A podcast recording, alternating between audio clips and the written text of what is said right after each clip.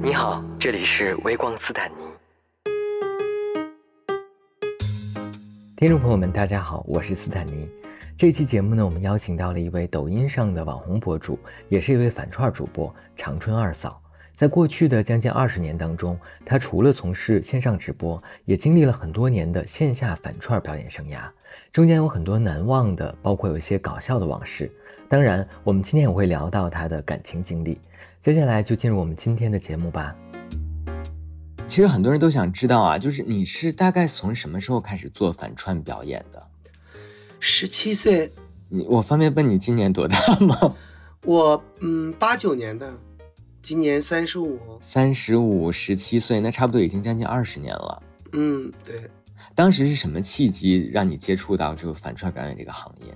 当时我在长春的一个步行街卖服装，呃，我服装店五十米就有一个就是这种男扮女装表演的一个酒吧，叫圣保罗。同志酒吧，这个圣保罗其实我也是特别有记忆。我的记忆是那时候就快来北京上大学之前的那个夏天，就刚好自己也成年了嘛。然后那个暑假大家玩的很疯，所以那个暑假我也去了好多次圣保罗。那个时候长春圣保罗很有名的一个 gay 吧，对吧？所以你那个时候就在他旁边是自己开服装店？呃，不是，我是给人打工，别人开服装店。嗯。然后你就经常会看到里面有一些表演反串的人会来买衣服吗？嗯，他们在那个酒吧旁边有个旅店，他们都住那个旅店，所以说就全在一个范围之内了，就是三百米范围之内还有一个网吧。嗯，所以说我就在网吧也能碰见他们，他们偶尔逛服装店呢也能看见，所以就是就那样的。哎，我还挺好奇，他们平常在网吧的话，就比如说他们在装扮上啊，或者是比如陌生人看上去他他们会跟普通男生差别很大吗？超很娘吗？会？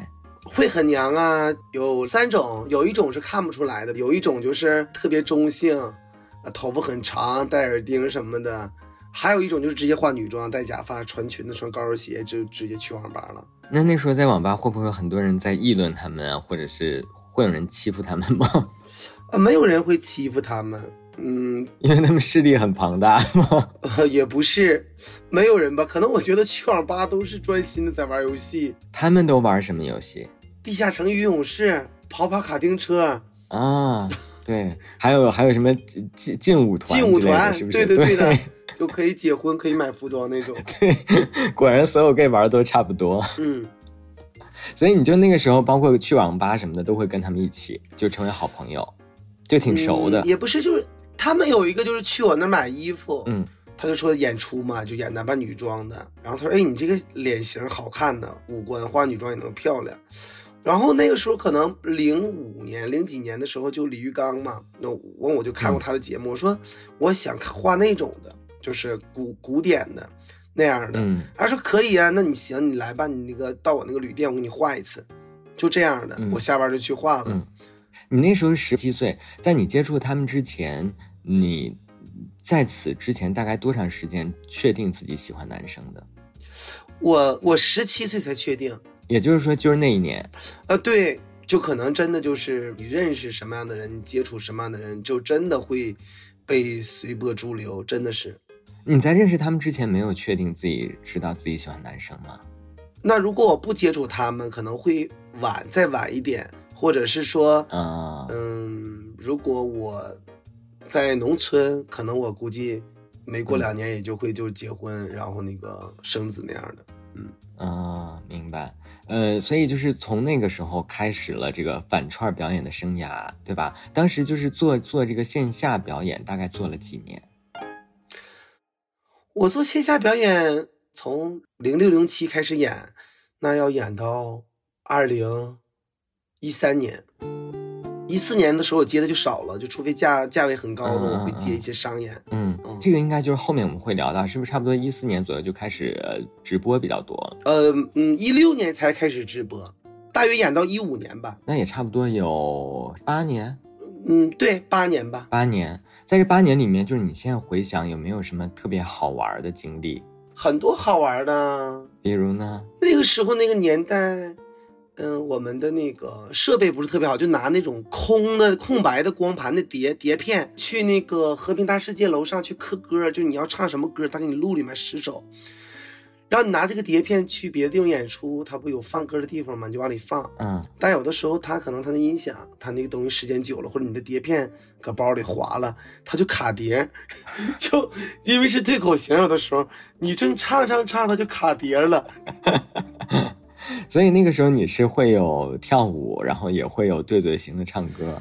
呃，对，那有没有就是比如说你你你你受到过什么观众的，就是 非议或者非礼吗？有，因为我那个时候我化妆很漂亮啊，年轻，嗯而且那个时候他不像现在说你去个泰国呀就很平常了，那个时候哪有几个去过泰国的，看过真正人妖表演的，那看见我们都很稀奇了。啊，然后呢？那你你演出的地方一般的有的很多酒吧，那他喝多了啥的，那失态的有都是，抱你的、亲你的，还有抢你麦克风的，什么都有。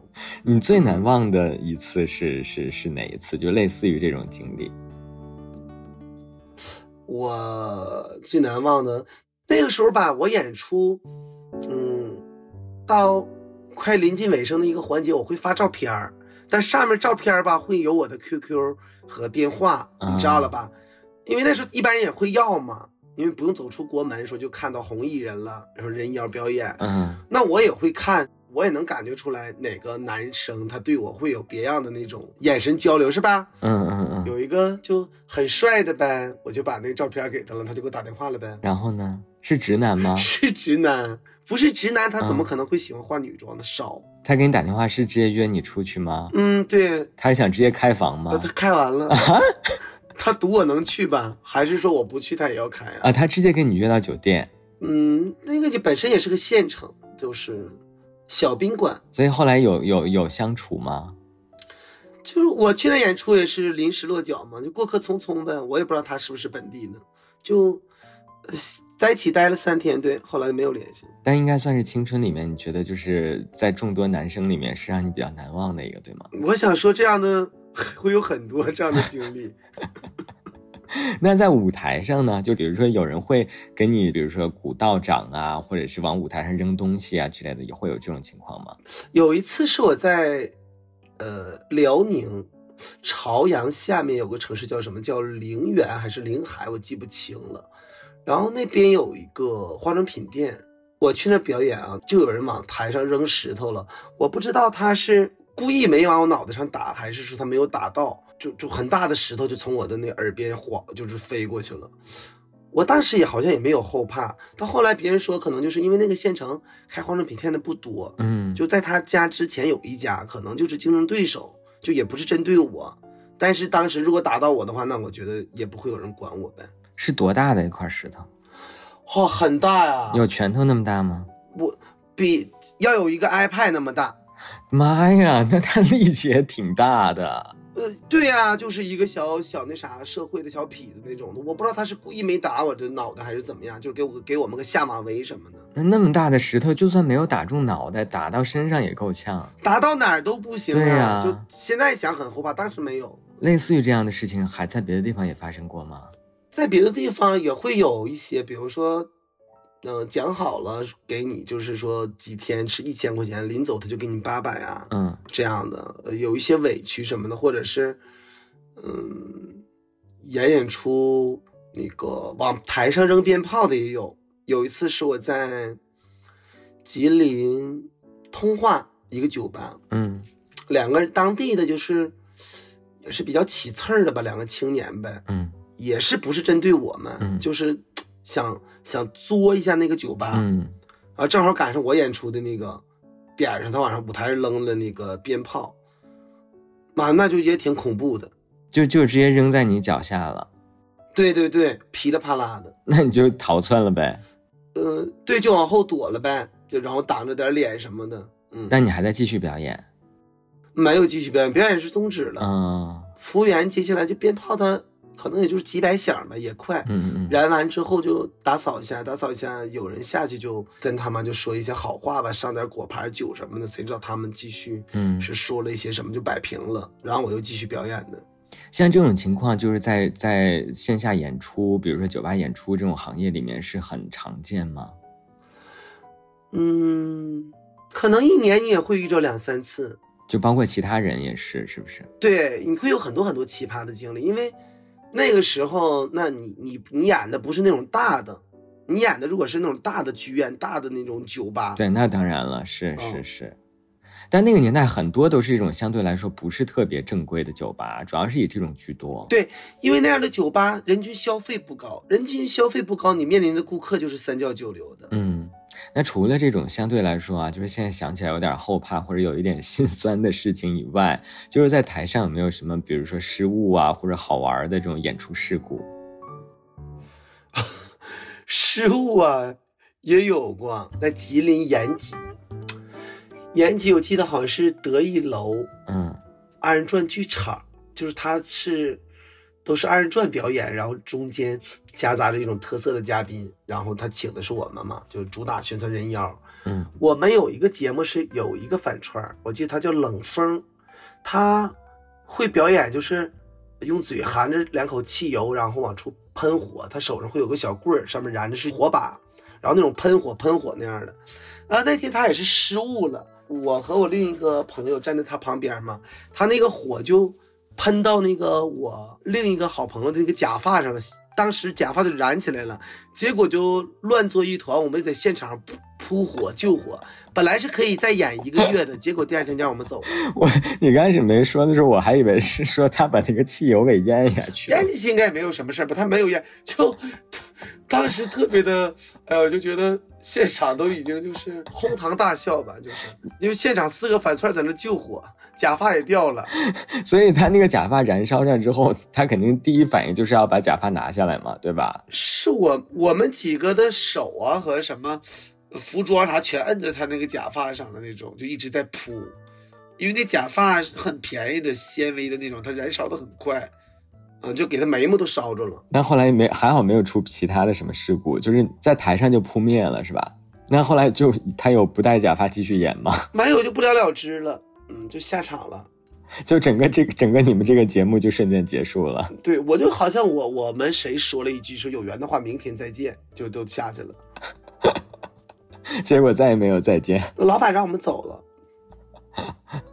除了这个以外还有吗？就是你你你身上的或者是搭档身上的都可以。还有吧，演出事故啊，或者好玩的事儿。好玩的事儿演出的，嗯，也有，嗯，在长春一个洗浴中心啊，叫铁哥们儿还是叫盛光明，我不记得了。我们四个人，嗯那个时候我们三个是很瘦的，然后有一个胖一点的，我们现在也有联系，她叫娜娜，嗯她那个时候就一百八十多斤吧，一米七的身高，很胖了，很胖了。然后她当主角嘛，因为我们仨身材一样，给她伴舞。嗯洗浴中心嘛，那个是一个休息大厅，就比如说像现在的，就你穿完汗蒸服，你就都可以坐大厅看节目。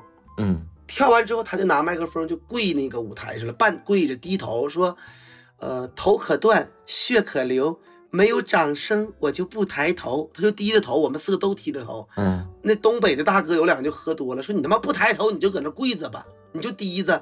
他说啊，那我抬起来了。我就觉得这个也挺好笑的，下面有几个人？挺多的吧，男男女女的除了那个大哥以外，其他那么多人都没有人鼓掌吗？也，有吧，也有鼓掌，也有。就那个大哥那个说完更有人鼓掌了。就是属于就是就是想要一点互动，结果没有要到，只能自己给自己找台阶呃下。，对的对的，所以那个时候演反串是不是要心理很强大？嗯，一般心理都挺强大的，演反串的，我觉得，就是当年的，因为当年比较苦啊，比现在这些后起的这些人要那个条件要太艰苦了，所以说内心都挺强大的。哎，还有，呃，我们长春吧，十多个男扮女装的，就不挣钱嘛，天天都没有什么收入嘛，因为那时候演出一天就给十块钱，啊？什么时候？就零几年的时候啊，零七零八年的时候、那啊，吃饭都吃不上啊！对呀、就给十块钱，就哪怕说二十、嗯就演出就一天就十块二十块钱，那怎么办？然后他们不是有一个舞厅嘛，就比较黑的那种，搂搂抱抱的，都是男的和女的在里面，你知道吧？就是女的在那块等着，男的想找女的跳舞，就要给女的那个十块钱，女的可以陪你跳三个曲子，三个曲子大约十多分钟。然后那我们也不知道哪个姐妹就说这个咱们去吧，装女的。我们就都去了，十多个去的。然后被人发现了吗？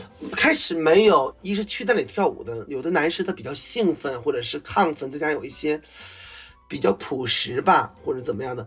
还有就是那个年代，有的人的脑子里他不是傻，他就是没有想到说怎么会有男的装女的，你懂吧？嗯嗯，我们就去嘛，我们的嗓子也都不露馅嘛，然后就有人跟我们跳嘛，跟我们跳，然后那有的大爷就跟我跳，他一米七，我穿高跟鞋一米七一米八多，他说妈说这孩子你咋这么高啊？说实话说对，他说呀这胳膊还挺结实，我说对呀，我说我以前是打乒乓球的，就就还有就是那个。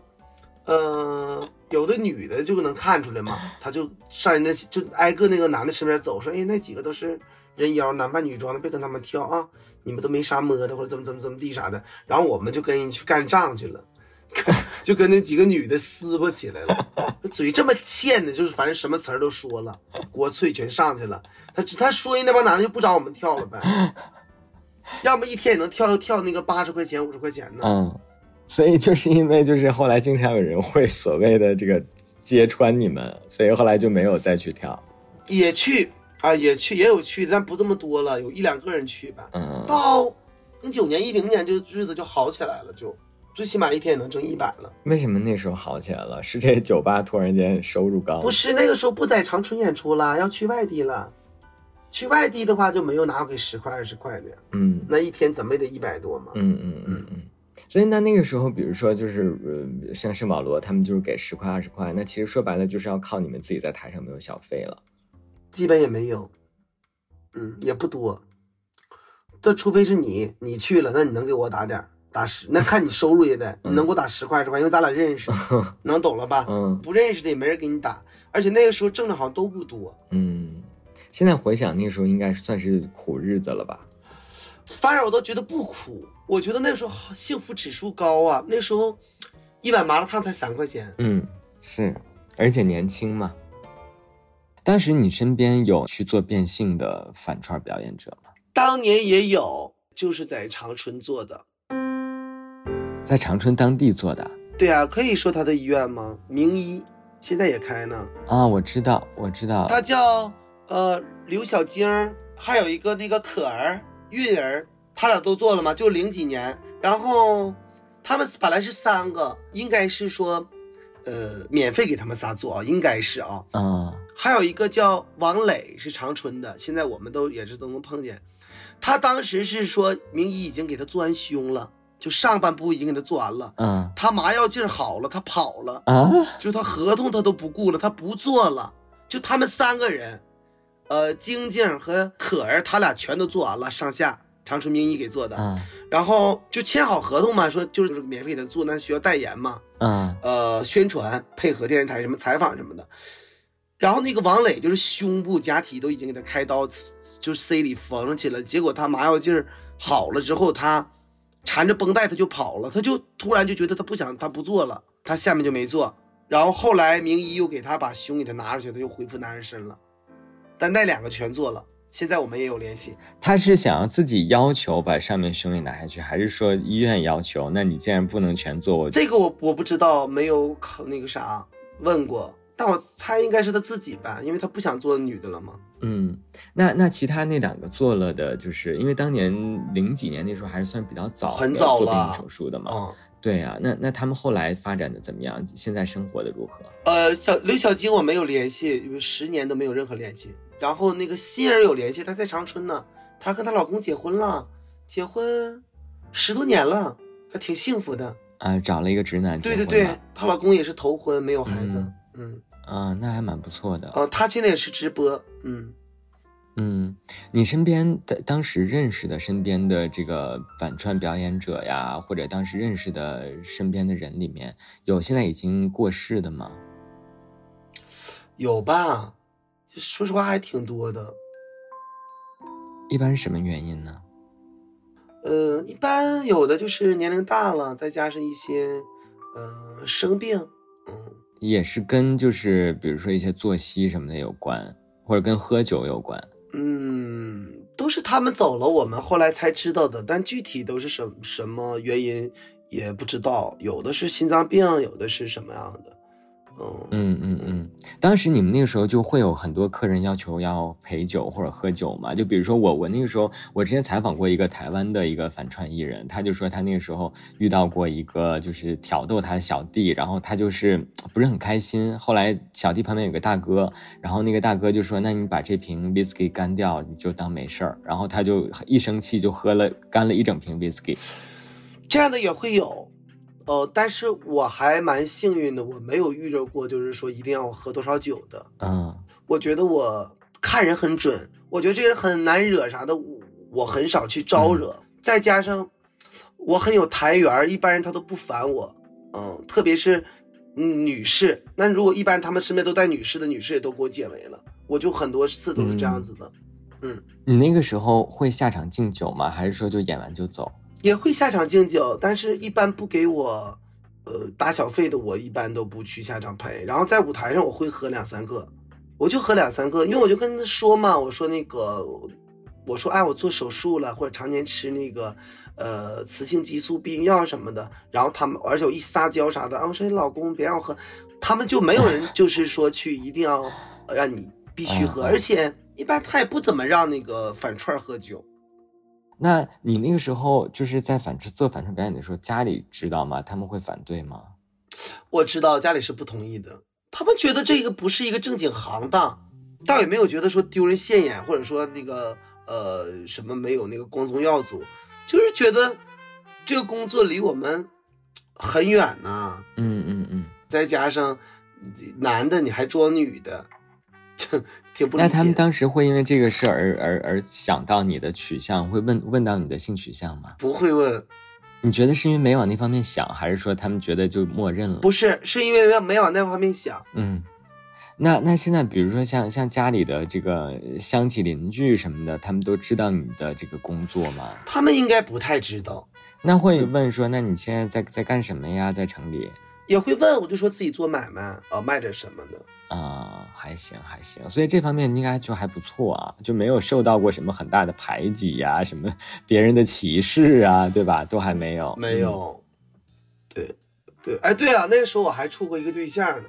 哎呀，我的天呐，别提了，就他是我们那个某医院的，就是应该属于那种实习大夫了，嗯那挣的就不少了，比如说一个月挣五六千吧。嗯呃，就是我小，我十七岁嘛，嗯刚从农村到那个城里打拼，就是人说啥你都信，你懂吗？那小嘛，嗯他就说跟我处对象啊，就说，哎呀，省点花钱，以后那个给我买房子，呃，写我俩的名儿，哎，就一起坐在摇椅慢慢变老那种的。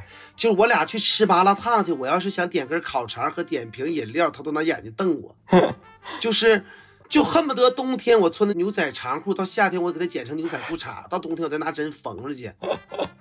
有一次在那个桂林路，我记得下大雨了，他不是我对象吗？我说那个咱俩打车回去，那个时候打车才五六块钱。是长春打车多便宜啊！他说咱俩坐公交车吧，浪漫。那大雨给我浇了，在那公交车，我就不是女的，我要是女的都给我浇出宫寒来了。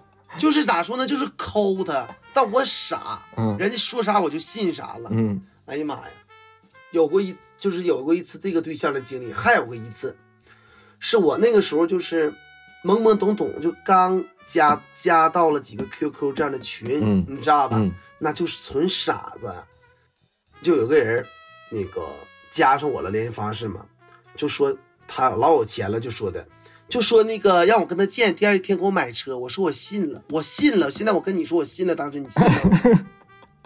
是 就当时我可能年轻的时候我80%对是年轻的时候对自己的美貌都是非常自信的，也是。不是不是对自己的美貌是非常自信的，就是那个时候人傻。现在十七八岁的小孩，你那你你说出花来，他也不一定能信。那个时候就傻，从农村刚来城里嘛。然后你就跟他见面了，我去了，去了那个旅店，哎呀妈呀，他说的，哎呀，你真帅，这么帅那么帅的。他说那个，明天我就给你买车，给你买这个买那个的。哎呦我的天呐，我就信了，这家给我开心的，我在那床上就蹦起来了，像燕子李三似的。我的妈，我像蹦床冠军似的，这家伙啪啪搁那跳上了，跳跳跳。后来他说的那个，哎，你喝杯饮料吧。我喝完那杯饮料之后，我睡到第二天下午，在那里面就下东西了，你知道吗？嗯就睡着了。第二天等我起来之后，我兜里的八九十块钱吧，包括一个诺基亚幺幺零的手机全没了。哎呀妈呀！哎呦我的妈呀！完了，最后最后成了你是你是这个这个这我成功了，这样我开心的这样搁那块儿，我我在那床上像张大千的天女散花似的，呱呱的跳呢。妈，我一想，我现在一想，就这两个，我觉得是就挺好笑的事儿。这真的是很好笑。那你说的第一个那个实习医生，我还挺好奇的，他是来看你表演跟你认识的吗？不是他不知道我是反串，呃，把我手机和钱偷走那个人，他那个时候我还没演反串，啊、实那实习医生呢？实习医生那个时候我刚演没几天，但他不知道。那不知道、嗯，后来在一起多长时间？跟那个医生，半年，最终是怎么分开的？是因为他太抠吗？我这不知道原因了，啊，不知道原因了，是忘了，是不记得了，还是当时其实也不了了之了？就可能也是不了了之吧，嗯就是。呃，他也不爱我了，但我我也不爱他了，嗯就是一点点。你这个东西就是你十七到十八这个过程中，或者说十六到十七的过程中，你隔半年你的思想不能说觉悟提高吧，你的思想就会成熟了一是点。是，嗯，后来我一想，齐白石那个呃画虾，徐悲鸿画马，他画饼，大饼画当当硬，妈就烤肠都不让你买。哎呀妈，那日子过的那跟他过啥呀？半年的感情，你现在回想起来，应该也算是，我不知道啊，算不算是也在一起蛮久的了？你后来有很久很久的感情吗？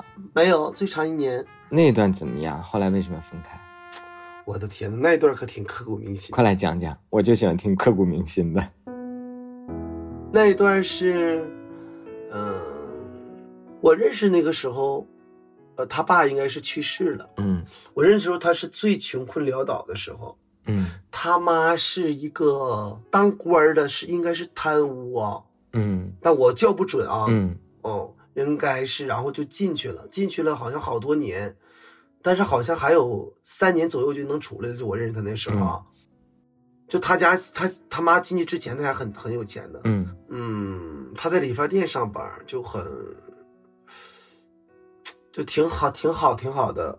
我俩在一起，那个时候我已经化女装了，嗯。那时候我就全都是裙子什么那样的，就我是真头发那个时候。他是直男，他不是喜欢 gay，嗯。就比如说他去他姨家，他姨开奶茶店呢，很远很远，坐公交车，他回来都要拿两杯奶茶，然后就是回来都是要给我喝，就他自己一口都不喝，嗯，就是拿手捂着那种的，回来都给我喝什么的，反正就很浪漫，很幸福吧。然后，呃，有有一年是中秋节，我记得是那俩，我那时候我俩都没有钱那一次，然后他妈在里面吧是可以充钱的，中秋节可以订餐，嗯订好吃的，嗯我就看他，我就看他表情上就很难受呗。完我就问他，就是他就跟我说了，但是他想给他妈充五百块钱，嗯啊，就赶到那个时候就我俩都没有，嗯没有怎么办呢？然后我就记得，我就哎，我就背着他，我就出去找了两个男生，然后那两个男生就给了我嗯一千块钱吧。一千块钱之后，我回来我就给他，我说那你就拿回去吧，给你妈那个在里边充钱吧，充一千吧。嗯。嗯，后来呢，他妈的妹妹，他姨家的哥哥做生意有钱了，嗯。有钱了呢，就给他，反正他就变了，就找女的处对象去了，嗯。就给我甩了，嗯，呃，反正我我我说的吧，好像那个，就好像挺平淡的，或者挺那个，我懂，我懂。嗯，尤其在那个年纪，应该还是很刻骨铭心的。尤其是就经历过那么甜蜜的一段时间，然后最后又是因为，就真的是男人不能有钱啊，就是真的是，哎，男人有钱真变坏，就是真的啊，但是我跟他处的时候，我也知道，因为他早晚会找女孩处对象或者是结婚嘛，你知道吧？就你知道会有这么一天的，因为他毕竟是直男，嗯而且你真喜欢他，你也不可能希望他跟我一直处，而且也是不现实的。我还是比较就是想想的比较透的，呃，但是当时还是，呃，觉得哎呀，还好他有那一段没钱的经历，可能如果他就是我认识的时候他就有钱，我俩就一天都不可能了，嗯。嗯，就还好。后来分开的时候有很难堪吗？还是比较和平？我给他打了一顿，就我不知道为什么，就不是我想打他或者怎么，就是就是到最后也就是已经确定说要分手了，嗯但是他来要是收收衣服，嗯就是要把衣服拿走他一些东西，然后那就就挺那啥的，因为你就觉得他走出这个门，可能我俩就再不会有交集了。嗯就形同陌路了，不会再有交集。那可能也会有一些是属于不舍或者是什么样的情绪，我也不知道该怎么形容吧，反正就很难受吧。嗯，不舍、嗯不甘，嗯又难受，又生气，又伤心，对吧？对，然后理解，然后但还是就我就属于厮打吧，但他没动手。嗯，嗯嗯，他没动手，所以你看我也就是乱抓乱乱抓乱捏乱打那种。明白。就是相当于是你一边哭着一边打了他一顿，其实就是一种情感的发泄了对的对的，嗯啊！想想那个画面还觉得蛮心酸的。那他哭了吗？嗯，也哭了，但我当时觉得可能是被我打疼。那他有安慰你吗？还是就一言不发？嗯，也没什么安慰吧，就是可能就是说，呃，以后还能做朋友啊，嗯还是好朋友，或者怎么怎么样的那种的，就是嗯，大体是这样的吧。啊，当他走出那扇门的时候，你肯定整个世界感觉都空了。嗯，我记得很清楚是，哎，我我当时哭了，哭了，但是他走了，反正我就点了两碗面条，然后吃吃吃了，吃完了之后擦干眼泪就 OK 了，就再没哭过，再没哭过。你真的是一个很坚强的人。那之后就再也没有比较长时间的感情了。没有，但也不是因为他，嗯嗯嗯，嗯，有那种我遇到的我好喜欢，我好好喜欢的天才，但是人家不想处对象，啊，那或者人也不想跟我处对象，对啊、但有那种想跟我处的呢，我又没有相中他们，就我觉得 OK，我也只能跟你一天两天的那种，啊、嗯就是这样子我。觉得可能还有一些听众会有一点好奇，就像你说，比如说你之前很多情感经历是跟直男，嗯，那他跟一个男扮女装的人在一起，他的心态是什么？他完全是把你想想象成一个女性吗？呃，应该是，嗯，肯定不会把我们当男性。嗯，你确定他是一定是就百分之百直的？呃，是我猜也可能是他生活比较艰苦、比较特定的一个情况下，然后就是遇到我了，然后而且他可能也没想，他也知道不会跟我处太久，就早晚会跟女的结婚吧，就是。但但但你后面遇到的其他的直男，其实嗯也不是每个人都是说很艰苦的时候遇到的嘛，对吧？大多数的直男不太想处谈恋爱，就他们喜欢男扮女装这种的。是他就是玩玩嘛，对，啊、那你觉得他们是出于猎奇？嗯，我还真真是揣摩不到他们的心理，可能就是喜欢新鲜。像这种男生，你觉得他如果某一天遇到了一个长得比较清秀、比较可爱的，即便不是男扮女装的男生，他们也会愿意发生一些什么吗？那那个男生也要需要穿丝袜、高跟鞋或者裙子，简单化个妆，他能差不多愿意。啊、就还是得有很多，就是得让他们能够完全想象女性的啊。那你具备这个条件了，那你清秀山，那你就穿呗，高跟鞋、丝袜啥的，腿毛刮了，胡子刮了，那你不刮人还是不太能接受，那太少了。明白明白，因为我之前在视频里面讲过，就是我跟直男的一段感情的时候，就会有很多人来说啊，他都这样了，那他就根本就不是直男什么的。但是我说，我作为当事人，我是非常清楚的知道，他其实你说的这样也有，啊、也有，但是即便是这样，即便是这样，嗯他其实我也还是清楚的感能感受得到，我能知道他是在把我想象成一个女生。虽然我没有男扮女装，对，但是我还是非常清楚的能感受到他就是在把我把我想成一个女生，所以我才说他就是个直男。那大概从什么时候开始呃在线上直播的？当时是在哪个平台？呃，做直播是一六年三月份，最早的那个平台叫什么？叫咸蛋家，应该是叫这个名字。啊，一六年，对，那个时候应该是咸蛋家比较火的时候。嗯，后来改名叫男友力了，哦那就不行了，嗯对吧？嗯嗯，现现在很多大家都知道的网红，当年都是从咸蛋家出来的，就尤其这个圈子的，呃哦，gay 圈子。我在那儿干到七月份，三月份干到七月份。后来为什么没有继续在咸蛋家？呃，一是我觉得我在那会儿不受力捧，二是觉得那个平台当时做的它不是很完善。就很多人看到我直播，他就跟我说，他说那个长春二嫂，你应该去那个 blue 的，嗯，他说那里的平台更大，比这更多，说你在这能火。我也不知道为什么，说、啊 OK，那我就去那儿吧，就来了。后来在小兰播了多长时间？一六年的七月去小兰播的，一直播了二二年五月份，啊，那你应该是在就是在小兰是时间很久，五年。对吧？嗯你那时候的直播风格跟现在一样吗？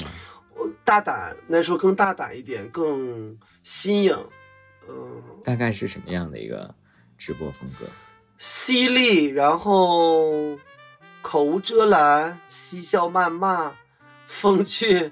嗯，我播的可能不怎么红，或者是好多现在大主播就是人家比我要强很多了，包括比如说收益，人家一年可能会是我好几年的，但是他们可能好多人都当年看过我直播，也受过影响。你那时候除了就是对着镜头啊，就是跟大家聊天啊，然后像你刚才说嬉笑谩骂，除了这些之外，还有过其他形式吗？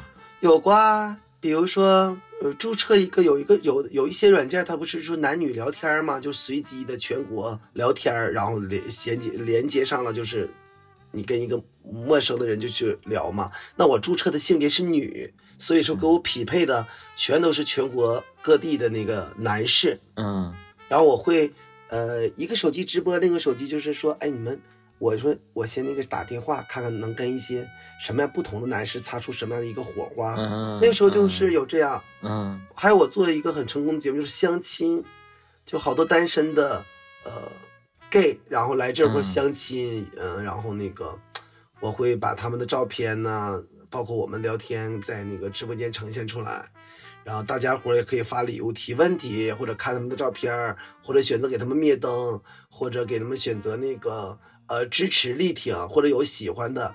我可以把发礼物的人照片给我给他看，然后他们俩就可以互相加微信。嗯嗯，还挺有然后这个节目做了很对，这个具体是还挺有意思的。完，嘉宾还有才艺展示，呃，包括一些兴趣爱好什么，还有视频验证什么的，很多很多环节你有尝试过室外直播吗？啊。有啊，那个时候会化女装，嗯、去肯德基直播，嗯或者是打车，看我会遇到什么样一个司机，跟司机，然后我要调侃他，就或者是挑逗他，嗯你不怕被司机打吗？嗯，没有，我那个时候我感觉东北的司机都还挺彪悍的呀。不是，我那个时候很有本事。首先我会看一下，就是我一上车，这个人看我的眼神，我我这个人我这一点是非常厉害的。就我看一个人，他看我什么眼神，嗯我就知道他心里怎么想，我怎么评价我的。那么我就会觉得他很讨厌我，这人这那我基本就不会跟他说话，嗯就很客气说到哪儿，嗯但我还会继续打车。但我看着这个司机，那我简单跟他说几句话，我一看，OK，他性格开朗，他不会那个排斥我，他开得起玩笑，那我就会逗他啦。嗯嗯，怎么逗？呃，就问他呀，单身吗？然后他比如说是有对象的，我说问他我跟他女朋友谁漂亮啊，喜不喜欢我这个类型嗯啊？，那时候我声音很甜，一般对方都会怎么说？什么样回答的都有，有的就会说哎呀很单身，说很挺挺漂亮的，或者说别开玩笑什么的。嗯我就问他，我说你能闻到我身上的香味儿吗？啊，他说他能闻。嗯然后不经意的在他那个等红绿灯的时候，我就肩膀就，呃，就装那啥，哎呀，我说哎呀，这么这么这么颠簸呢，就直接靠在他那个，呃，头就靠在他肩膀上了。这种应该观众很喜欢看吧？喜欢看，他也能看到你这么直播。我说啊，没事儿，我说没有多少人，我说那个，嗯哎，我说我这个手机里没有打车钱了，我说他们说那个你要亲我一下就给我转，嗯，我说反正你不亲我就不能下。会有人真的亲吗？嗯，十个会有五个会亲我的。哎呀，我说你就亲我脸就可以，我的手机已经对着我俩了。他以为就亲脸一下的，当他嘴凑到我脸这边的时候，我的嘴就是就就递下去了。然后他们会什么反应？他也没有什么反应啊，就是就也只腼能如此腆了。或者一笑呗，或者怎么样的嗯。但直播间人就会很那啥。那时候直播间大概会有多少人？那时候直播间会有嗯一两千人，那还是很火的了。嗯。它的显示人数是一两万、两三万，但是我觉得啊实际性也就不是一两千吧。对，那个时候很多平台它会有叙述，对啊，就是为了看起来嗯好看。但那个时候，你觉得算是就是你直播这么多年里里面比较巅峰的时期吗？是我状态和节目最好的时期，就是那个时候我是天时地利人和都占了，因为我状态好，嗯身材那时候也好，包括嗓音什么什么都占了，比较胆大那种的。但是我最好的时候，那时候我没有选择在抖音和快手，这是我最大的失误。当我来的时候已经晚了，就天时地利人和你不全占了，是是，你的身体、你的精力、你的各方面都没有你顶峰的时候那么好了。嗯再加上平台也更严格了一点，嗯，竞争对手更多了。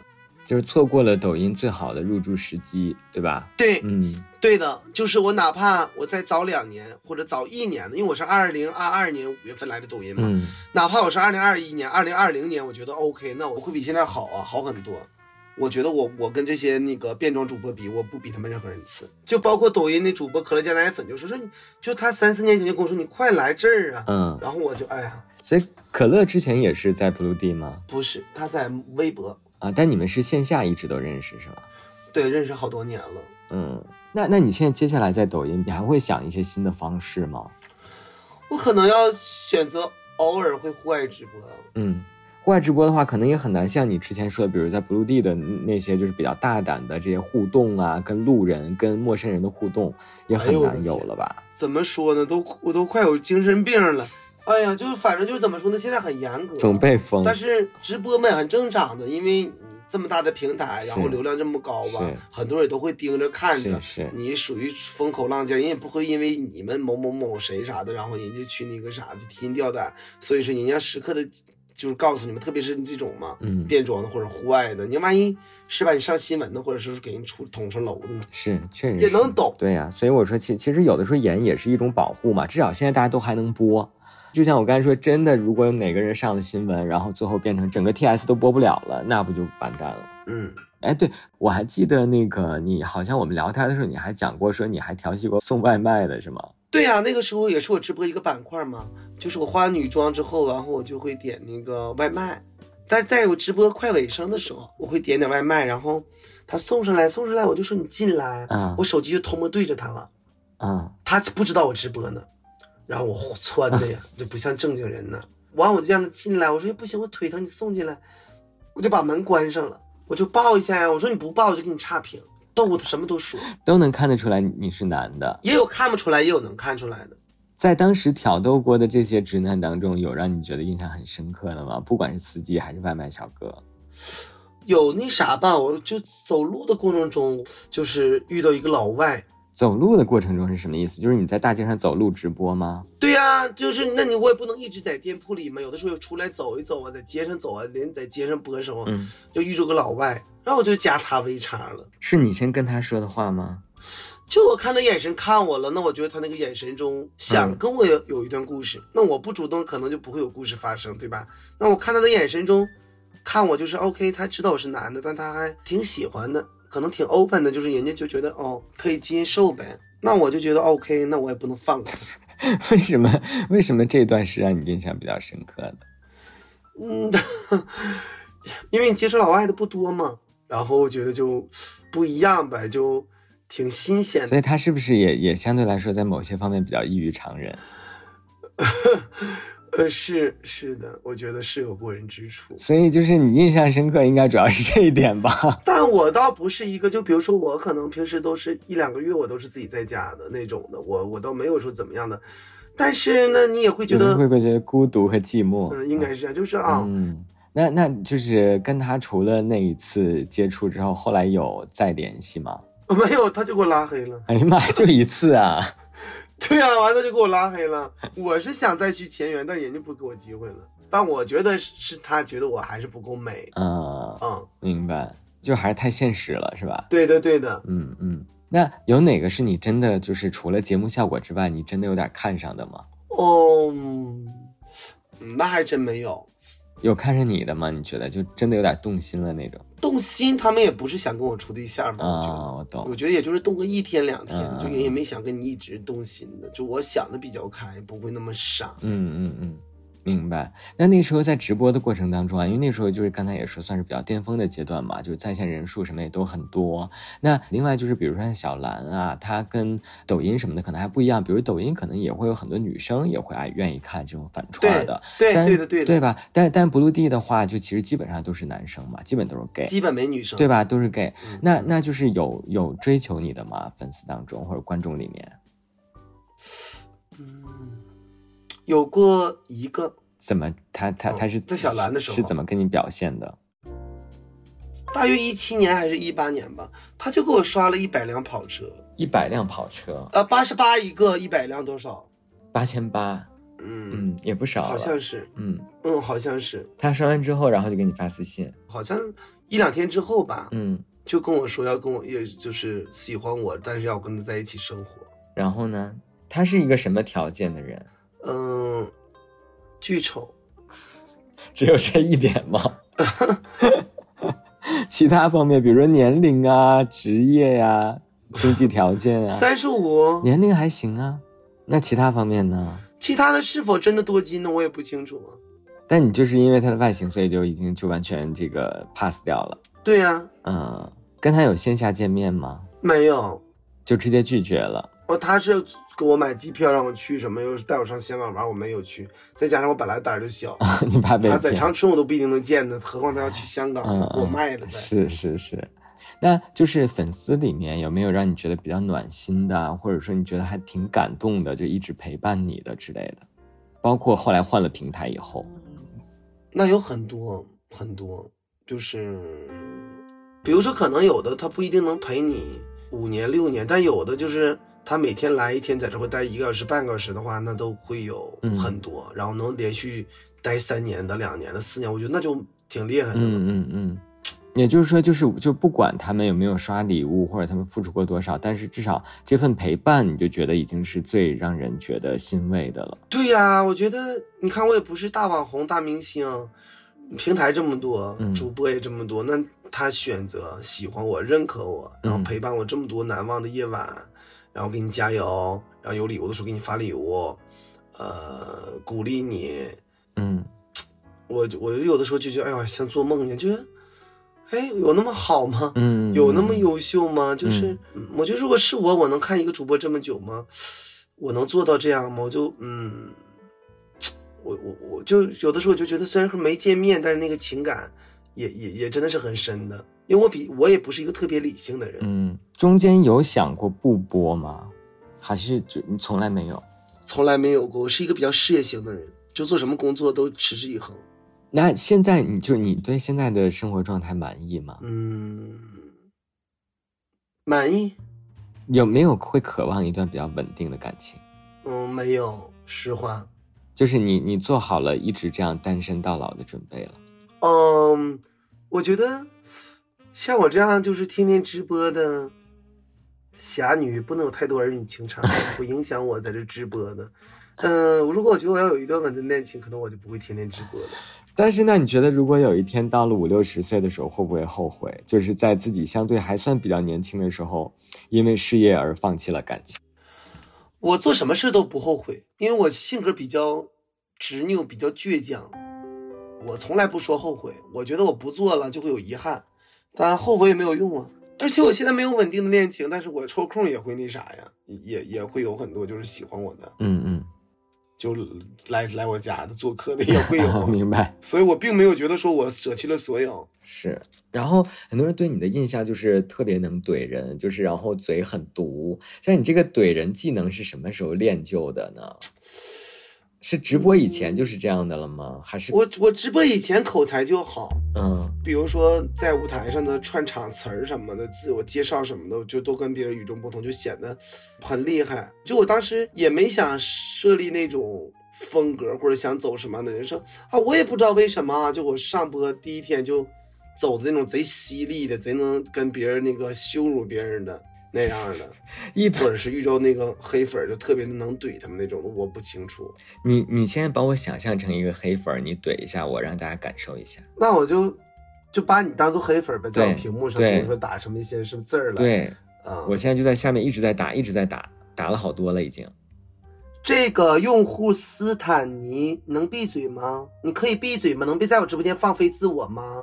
不爱看我直播，你可以出去。我一没打家劫舍，二没杀人放火。我在这直播间就是偶尔的放飞自我，还整个我是男人中的耻辱。我看你是 gay 中的败类。我在这直播怎么了？你搁这抠字说我丢东北的脸了？我丢什么东北的脸了？我就是 gay 中的福利。我东北三省的省宝，长春市市花。我看你就是胎里坏，你这都不是后天形成的了。我告诉你，能待待不能待，马上出去啊！别搁这嫉妒我啊！就是嫉妒我，嫉妒我那啥，能说嫉妒我比你优秀，嫉妒我比你过得好。一般这种情况，你会边骂会一边把他拉黑吗？当然呢，我看看你的头像来，哎呀妈，自己还有自己的照片呢，长得像大螃蟹似的，像鱼饵似的你。我估计你是想把我占为己有吧？看我每天都播的这么好，把收入都那个打入你的卡中，做你的春秋大梦吧啊！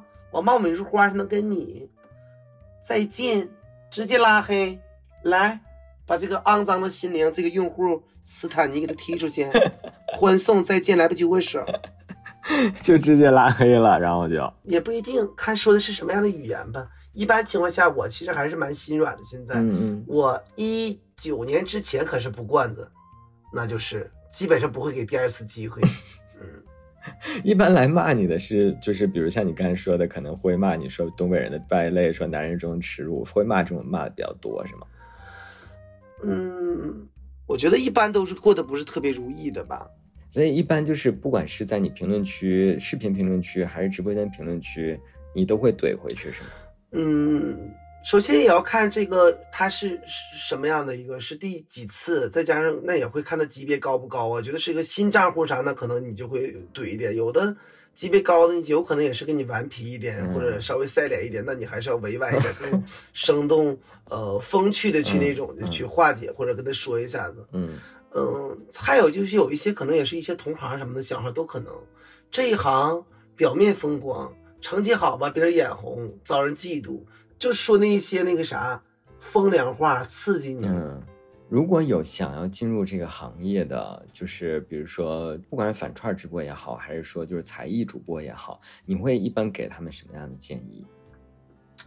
扬长避短吧。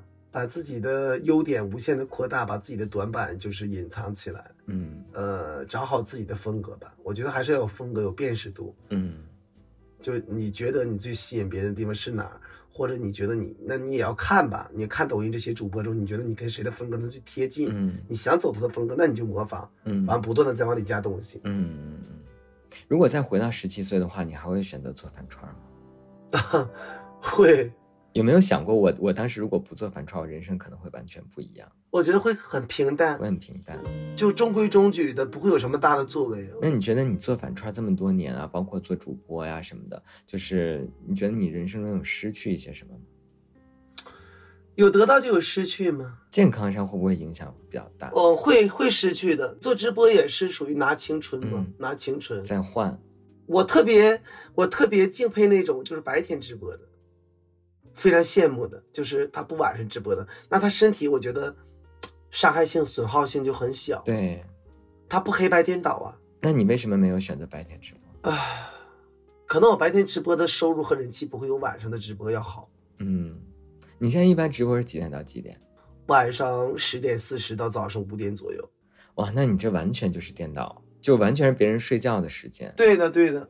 嗯，你还是得经常去做体检才行。真的就是到咱们这个年纪，真的是，因为我最近就很多很多身边的我们上下年纪的人都开始身体会出现一些意想不到的情况，嗯，就是因为原来没有看到嘛，你最精彩的时候，希望你后面能够重回巅峰。好，我也是很期待吧。还有机会吗？还有机会看到你重回巅峰吗？嗯，我觉得不会有什么太大的作为了。哎呀，你说这个也太早了吧？我们现在才三十多岁。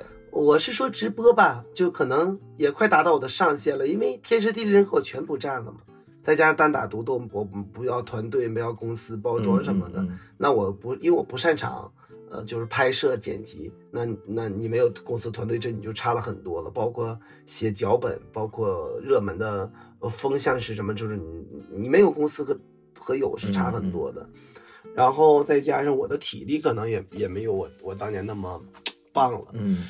我就觉得比这现在再好一点就行吧，就直播间能不低于六七百，我觉得就还好。是，嗯，但反正我觉得，也许以后错过了一个风口，也许还有下一个风口呢。希望大家有空的时候，可以在晚上十点四十到后半夜的五点钟去看看长春二嫂的直播，她偶尔可能还会在小号播，对吧？小号叫什么？然 后小号就叫长春二嫂小号，还真是直白的小号，也没有，就这样会更方便